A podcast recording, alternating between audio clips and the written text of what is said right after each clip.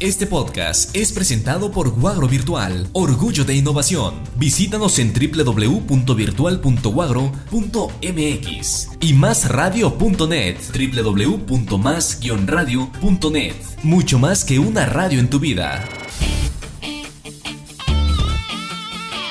Este es el podcast con sentido.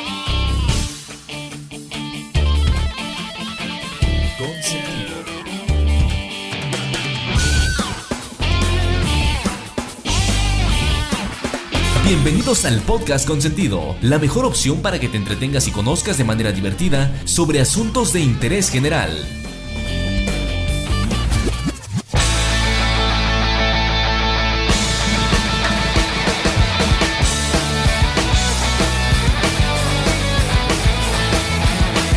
Señores, ¿cómo están? Bienvenidos a el quinto episodio del podcast Consentido. Soy su compañero y amigo Javier Borgoa Benítez. Estoy disponible en Twitter para todos ustedes como arroba jborgoa y estoy acompañado desde luego por Flor Yamili. ¿Cómo estás, Flor? ¿Qué tal, Javier? Muy feliz de estar en el quinto podcast de Consentido. Pues ya es un proyecto que va creciendo, que va adquiriendo más descargas, más comentarios y ahí vamos, poco a poco. Así es, fíjense que el día de hoy les vamos a platicar eh, de algo muy similar a lo que hicimos en el episodio anterior, donde hablábamos de la compra de WhatsApp por parte de Facebook. El día de hoy, esta semana, culminó el Congreso Mundial de Móviles celebrado en Barcelona, España, y pues entre otras cosas, sin haber ninguna novedad, ningún producto nuevo, sí tenemos y lo que se esperaba que se robara la atención de todos los presentes y del mundo en general, del mundo tecnológico en general, es la presentación del Galaxy S5. Aquí les tenemos las características, aquí les tenemos eh, de qué va, de qué se va a nutrir este nuevo smartphone que viene a ser la competencia directa del iPhone 5S. Vaya apellidos, ¿no? 5S y S5 para el Galaxy.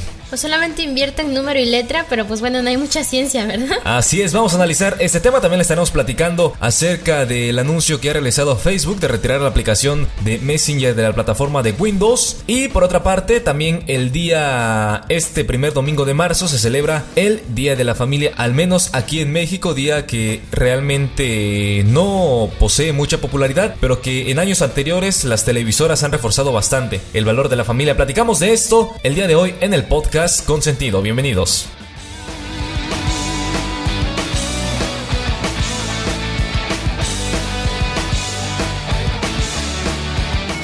Y el tema de la semana es...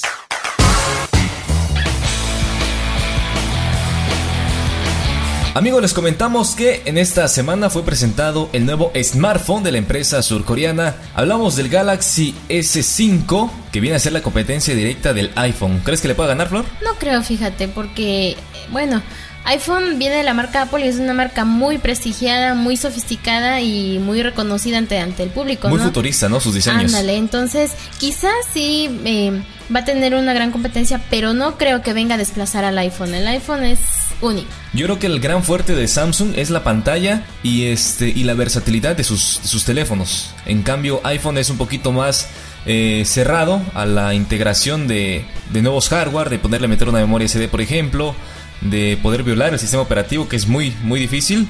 Y bueno, yo creo que el día de hoy es digno de platicar de este Galaxy S5 que estará llegando al mercado mexicano aproximadamente por ahí del 11 al 15 de abril. Estará disponible ya en México para quienes son eh, seguidores de esta marca, seguidores de esta línea de Galaxy, que es un buen teléfono de verdad, que es un teléfono muy digno de analizar. Y aquí les platicamos las novedades del nuevo Galaxy S5.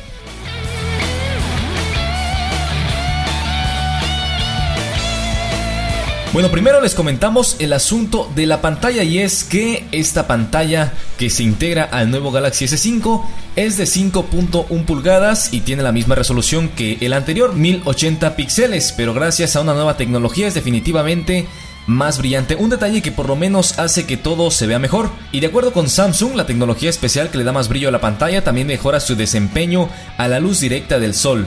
Fíjate que algo que ha reforzado bastante la línea Galaxy es la integración de estas pantallas que a mí se me hacen enormes, ¿eh? Sí, bueno, me recordaste a un amigo que, tenemos en común de su super teléfono super grandotote que se sentía muy nice, ¿no? Bueno, sí, pues le preguntamos, es que de gustos a gustos. A un amigo le preguntamos que con un teléfono Galaxy, le digo, oye, ¿qué se siente tener un Galaxy? Se siente chingón, dice. Ah, sí, o sea, es que pues van de gustos a gustos. Hay personas que les gustan teléfonos con una pantalla muy amplia. Enorme. Claro, para poder ver sus fotografías o la información que hay este Fíjate que el, asunto de las pantallas grandes a mí no me llama bastante la atención porque realmente, al menos, bueno, yo tengo una, una mano yo creo que de tamaño estándar y en el iPhone, que es la pantalla que tengo es de 4 de 3.5 pulgadas, se mueve, se, le llego bien de esquina a esquina.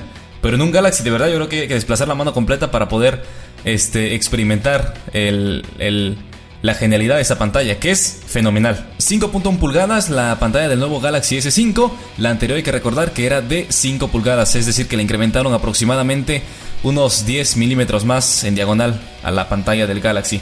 Por otra parte, este Galaxy S5, y como es costumbre en los teléfonos de Samsung venir eh, integrando lo que anteriormente ya integró Apple, este Galaxy S5 integra un lector de huellas dactilares como ocurre con el iPhone 5S, el escáner de huella digital es quizás la más llamativa de las nuevas características que añade un nivel extra de seguridad y o comodidad al dispositivo.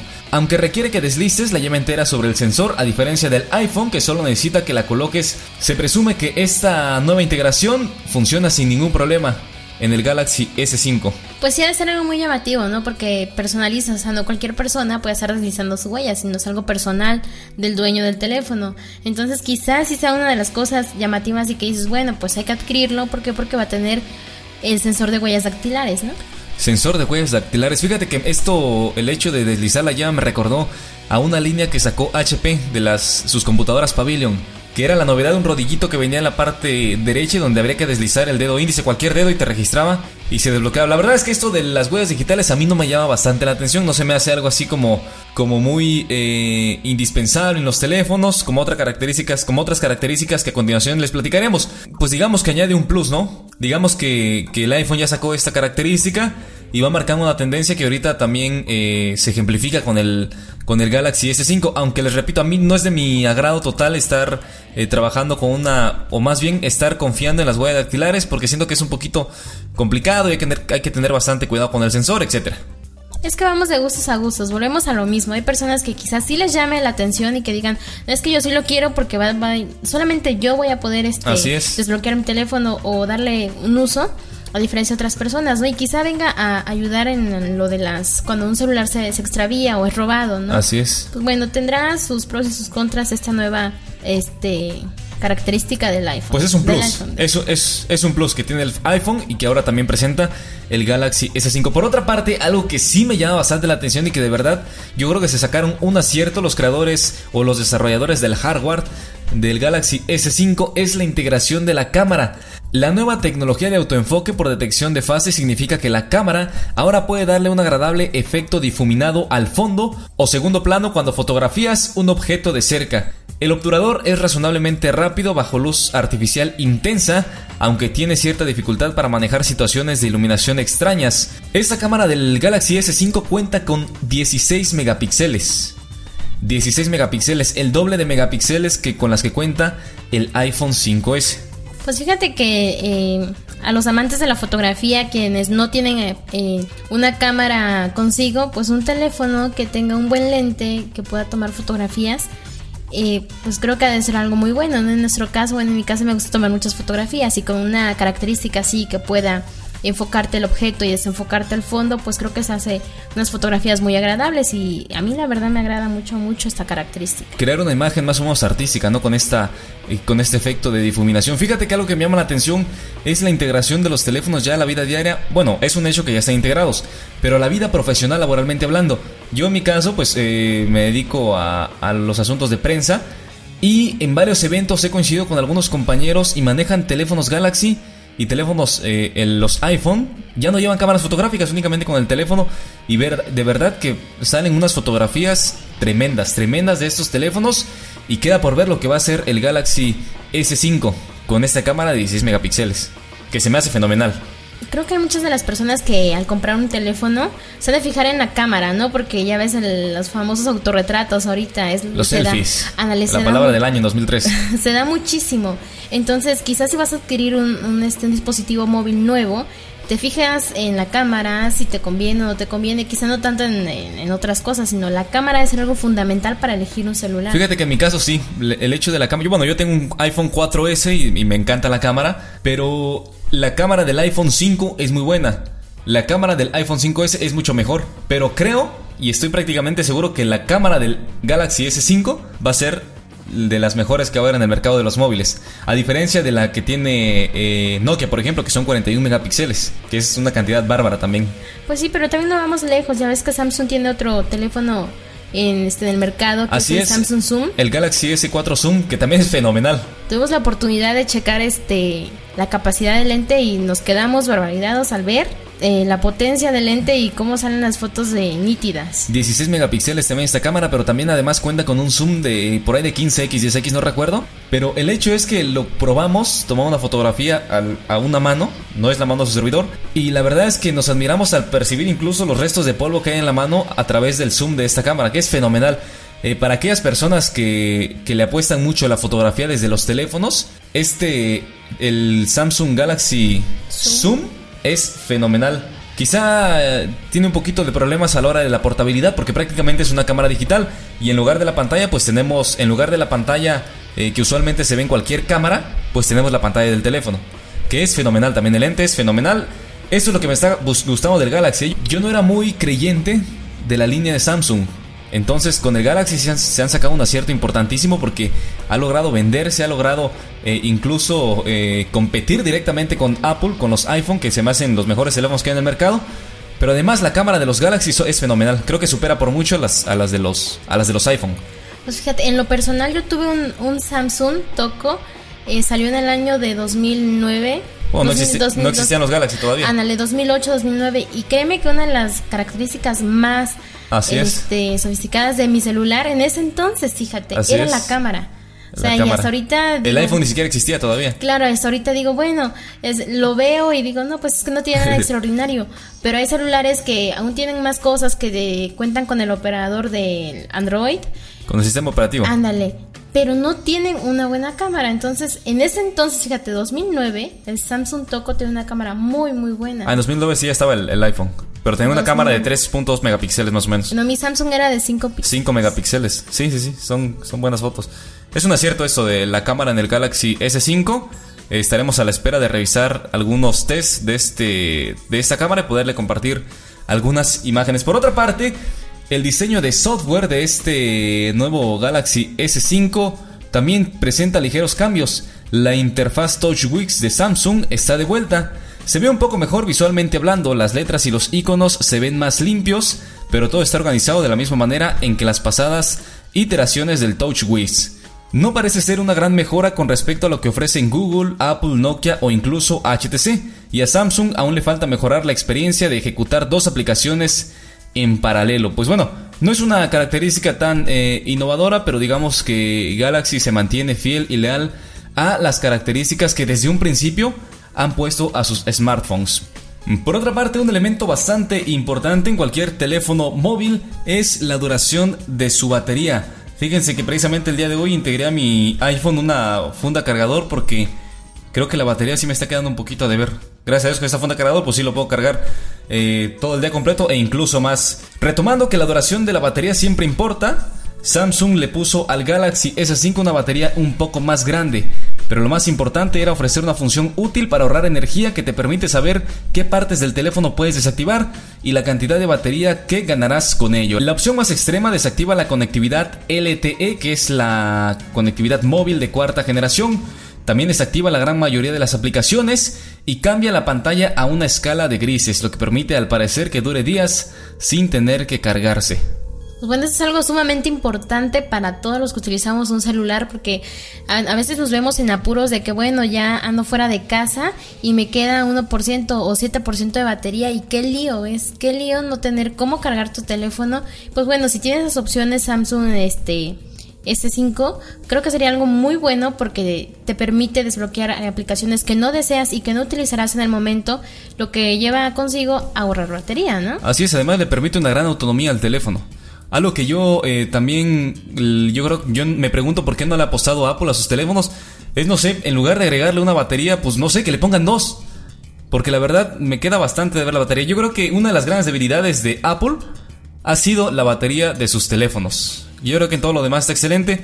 Y a lo mejor en, en pro de generar diseños minimalistas a lo que nos tiene acostumbrado ha sacrificado esa parte eh, vital de los teléfonos que es la autonomía de su batería. Que definitivamente entre más nos eh, dure pues resulta mucho mejor para el usuario. Otro acierto, ¿no? Del Galaxy S5, de verdad, que es fenomenal el hecho de tener una batería que dure más, que creo que también viene integrada en el Galaxy S4. Los Galaxy generalmente no presentan problemas de batería y muchos de sus usuarios celebran este asunto. Yo creo que por eso han migrado a lo mejor de iPhone a, Galaxy, porque el asunto, creo que de la cámara llevan ventaja, en el asunto de la batería también llegan, llevan ventaja, aunque el software no es de muy, mucho grado en Android, pero creo que cumple, cumple fielmente a sus seguidores. Sí, es que te digo, ¿quién no se ha visto envuelto en el problema de que ya no tengo batería, no? Entonces, eso lleva consigo a truncar muchas cosas. De momento tienes, por ejemplo, una llamada urgente y no lo puedes hacer. ¿Por qué? Porque tu teléfono se está este, descargando. ¿Y qué hacemos en el caso del iPhone? Que la batería le dura muy poco. Claro, se debe a las aplicaciones que uno utiliza y estar interactuando con el teléfono a cada momento, ¿no? El ahorro de batería en un teléfono es algo muy, muy importante. Así que pues... Yo creo que es una de las tres cosas más importantes. Muy buen acierto de parte de Samsung. Por otra parte, Samsung optimizó su Galaxy S5 eh, ante la resistencia de elementos naturales, ahora soporta la caída de agua y polvo. Sin embargo, también eh, destacan que no es posible mantener el teléfono sumergido en el agua. Es una ventaja muy grande que resista al agua, ¿no? Claro, no dentro de muchos minutos, sino, pum, se te cayó o se te mojó porque te, te agarró la lluvia, pues creo que sí es algo muy bueno. Pues sí, te hace, te echa la mano, ¿no? Sí, más en tiempo de lluvias. Te digo que a veces uno ve el día soleado y dices, no, no va a llover, vámonos, ¿no? ¿Y qué pasa en la tarde? Te un aguacero de aquellos de que ya no sabes ni dónde meter el teléfono para que no se moje. En cuestiones de diseño, el Galaxy S5 es prácticamente similar al S4, incluso está construido en plástico eh, o policarbonato, como comercialmente se lo conoce y ambos equipos son prácticamente imposibles de distinguir al mirarlos de frente, a no ser por la presencia de dos nuevos sensores cerca del auricular en la parte superior. En la parte posterior, en cambio, el diseño de la cámara es distinto, lo mismo que el tramado, el Galaxy S5 vendrá en blanco, negro, azul y dorado. También es importante mencionar que Samsung no se olvidó de la interacción con sus nuevos relojes inteligentes y ahora el Galaxy S5 incluye un sensor que mide el ritmo cardíaco en su parte trasera. El dispositivo agrega la función Ultra Power Saving Mode. Al activarse la interfaz pasa a blanco y negro. Ofrece 24 horas para realizar llamadas y enviar mensajes de texto y el usuario puede elegir si desea que otras aplicaciones se queden encendidas, lo que platicamos acerca del de, eh, ahorro de energía por otra parte, y en términos generales ya, el Galaxy S5 estará disponible oficialmente a partir del 11 de abril a un precio que aún no ha sido revelado. En términos generales, hablemos de las características de manera sintetizada. La pantalla es una de 5.1 pulgadas, Super AMOLED de 1920 x 1080 píxeles. El procesador es un quad-core que funciona a 2.5 GHz, lo cual eh, garantiza bastante velocidad el sistema operativo es Android 4.4.2 KitKat, la cámara trasera es de 16 megapíxeles y la frontal de 2 megapíxeles. En cuestión de video, la cámara graba a ultra alta definición con 4K y incluye un videoestabilizador HDR. En cuestión de conectividad, incluye Wi-Fi, eh, Bluetooth 4.0, USB 3.0, NFC e IR Remote. Incluye sensores como acelerómetro, giroscopio, proximidad, compás, barómetro, luz ambiente, gestos, huellas digitales y ritmo cardíaco. Incluye una memoria de 2 GB de RAM y almacenamiento interno de 16 o 32 GB, ampliables hasta 128 GB mediante micro SD. Las dimensiones y pesos son 142 por 78.5 por 8.1 milímetros y pesa y la batería es de 2800 mAh, que es lo mismo 390 horas en modo de stand-by. Pues esas son las características del Galaxy S5, el nuevo smartphone que seguramente estará acaparando grandes públicos en los próximos meses, sobre todo a partir del mes de abril, que se estará comercializando en gran parte del mundo. Esperemos que llegue a México pronto para poderlo eh, conocer e interactuar directamente con este móvil. Pues promete mucho, yo siento que le va a ir muy bien al Samsung S5, promete muchas características nuevas una de las más buenas, ahorro de energía, cámara. Pues bueno, el ritmo cardíaco no, no creo que sea algo muy bueno, pero pues habrá quienes, quienes sí lo necesiten y lo, y lo ocupen, ¿no? Yo creo que los médicos sobre todo, ¿no? Se van a agenciar una buena cantidad de médicos con el Galaxy S5. Señores, hasta aquí el tema del día de hoy. Continuamos con actualidad y un poquito de tecnología.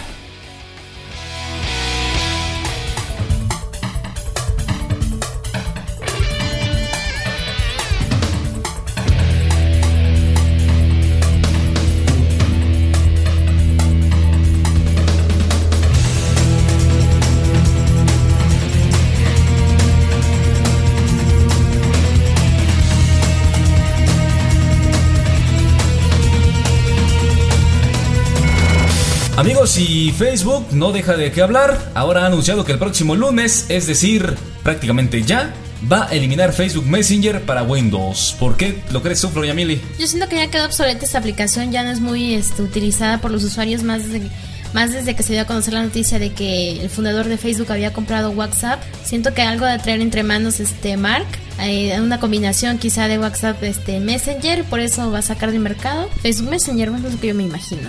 Si eres usuario de Windows, es necesario que comiences a acostumbrarte de nuevo a utilizar la mensajería instantánea de Facebook a través de la página web. Y es que recientemente la red social de Mark Zuckerberg anunció que el lunes 3 de marzo se eliminará Facebook Messenger para Windows. En realidad son pocas las explicaciones que se dan sobre esta importante decisión de la red social, pues al utilizar la aplicación aparece el siguiente mensaje. Lo sentimos, pero no ofreceremos más soporte para Facebook Messenger para Windows, que dejará de funcionar el 3 de marzo de 2014. Apreciamos que sigas utilizando Messenger para contactar con tus amigos y puedes continuar chateando y viendo todos tus mensajes en facebook.com. Por otro lado, según el sitio de NetsWeb, un portavoz de Facebook mencionó textualmente, estamos notificando a las personas que utilizan Facebook Messenger para Windows que ya no estará disponible a partir del 03 de marzo de 2014.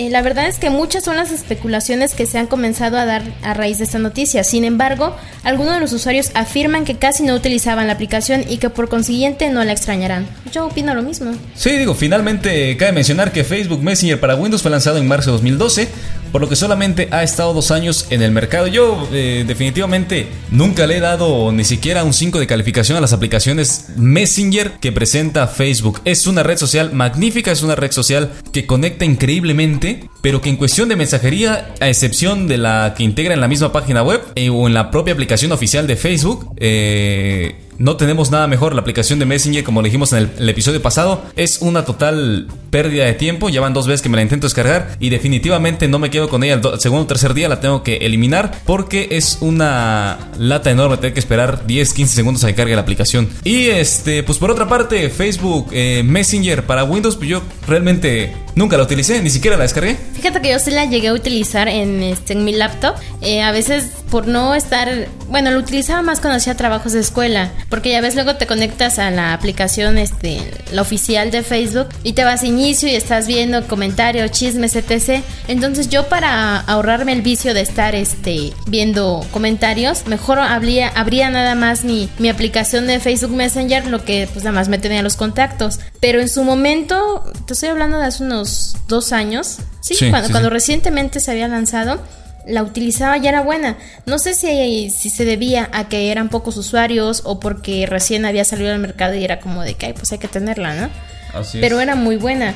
Ya viendo con la última actualización el globito y este eh, el icono adentro, como un rayito adentro del globito, cuando fue que yo, yo en lo personal siento que ahí empezó a chafear la aplicación porque se volvió muy lenta y nada más me aparecía conectando, conectando y ya nada más nada, ni, ni siquiera me aparecían mis contactos y algo de que no me gustó muchísimo era de no, no poder aparecer como desconectado y siempre tenía que estar conectado para poder ver quiénes estaban en línea. Entonces llegó a ser un poco este, tedioso estar en esa aplicación y siento que ya no tenía tantas descargas como en su momento lo tuvo, por eso han de haber decidido, ¿sabes qué? Mejor hay que sacarla al mercado porque de plano ya no nos, está restando. genera, claro. Bueno, ya tienen WhatsApp. ¿Qué más quieren? Ya tienen WhatsApp, es fenomenal.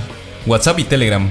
De hoy también. Apenas escuchamos un, este compañero que, dijo, ¿no? Que iba a ser una combinación de WhatsApp, Facebook, algo así como WhatsApp, algo así. Pues esperemos a ver qué noticias salen sobre esta nueva aplicación, si es que se va, a, va a salir a la venta, no va a salir, que diga para descargarla. Pues bueno, esperemos. Pues vamos a estar atentos aquí en el podcast con sentido para comunicárselos a todos ustedes. Señores, hasta aquí los asuntos que tienen que ver con tecnología. La verdad es que hablamos de esto porque pues definitivamente representa parte importante de nuestro día a día. Yo en lo personal me la paso conectado todo el tiempo porque eh, pues mi trabajo es precisamente eso, es, yo soy comunicador y entonces me dedico a la recepción y envío de información de toda índole. Y el día de hoy platicamos acerca de este Samsung Galaxy S5 que probablemente se tenga que incorporar a nuestro equipo de trabajo también. Como que me causa curiosidad eh, adquirir el nuevo equipo de Samsung S5. Llama la atención su característica, sobre todo por la cámara. Sobre todo por la cámara y la, y la oportunidad que da a sus usuarios de incrementar su memoria hasta 100 28 gigabytes. Es fenomenal. Que es algo también muy importante en un teléfono, la capacidad que tienes para guardar tus datos, ¿no? Porque si tienes un teléfono que no puedes eh, tener muchas eh, cosas, pues no, no es mucho sentido. Así que entre te más... limita, te limita bastante. Entre más batería tenga una buena cámara y, una memoria y una memoria expandible, ¿qué más podemos pedir? Así es. Señores, hasta aquí los asuntos de tecnología y el tema de la semana que ya lo platicamos, Samsung Galaxy S5. Continuamos con actualidad.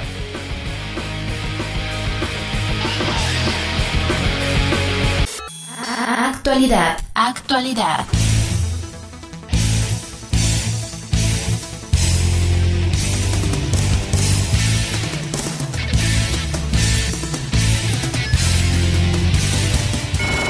Amigos, y continuamos, yo les voy a hacer una pregunta a todos ustedes. Contéstensela para sus adentros. Eh, ¿Alguno de ustedes celebró este fin de semana el Día de la Familia? En tu caso, Flor. En la mañana.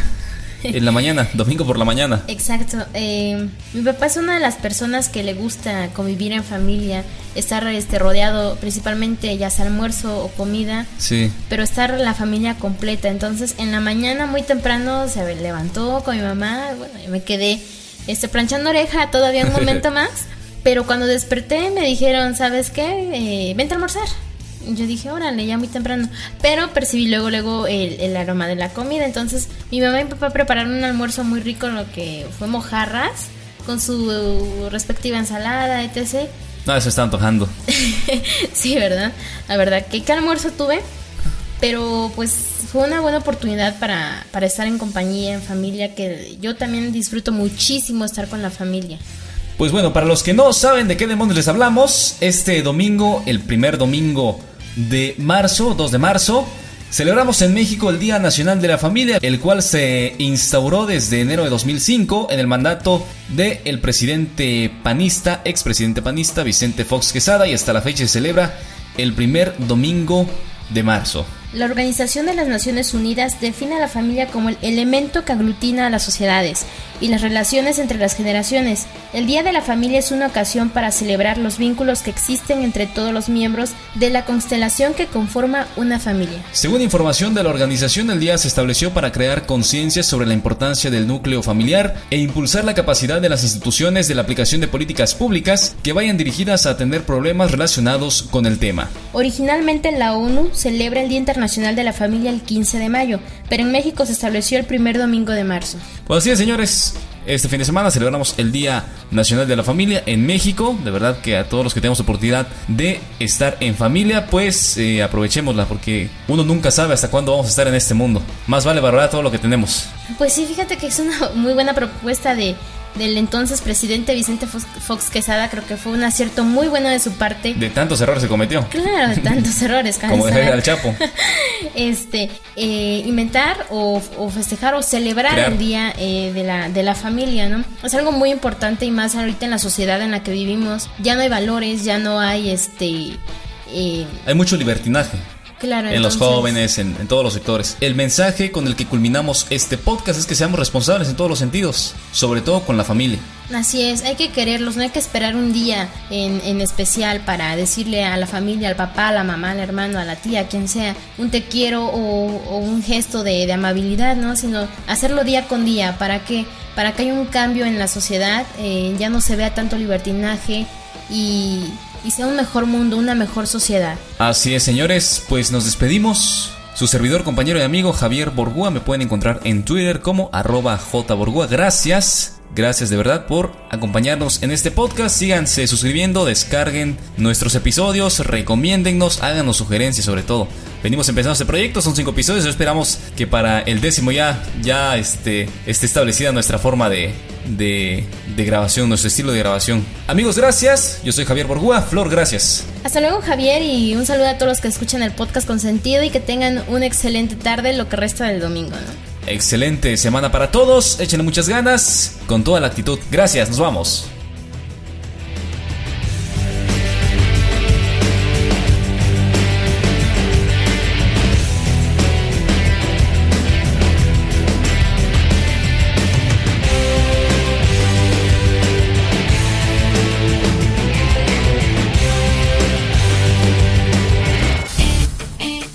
Este podcast fue presentado por Guagro Virtual, Orgullo de Innovación. Visítanos en www.virtual.guagro.mx y másradio.net, www.más-radio.net. Mucho más que una radio en tu vida. Búscanos en Facebook, Twitter y iTunes.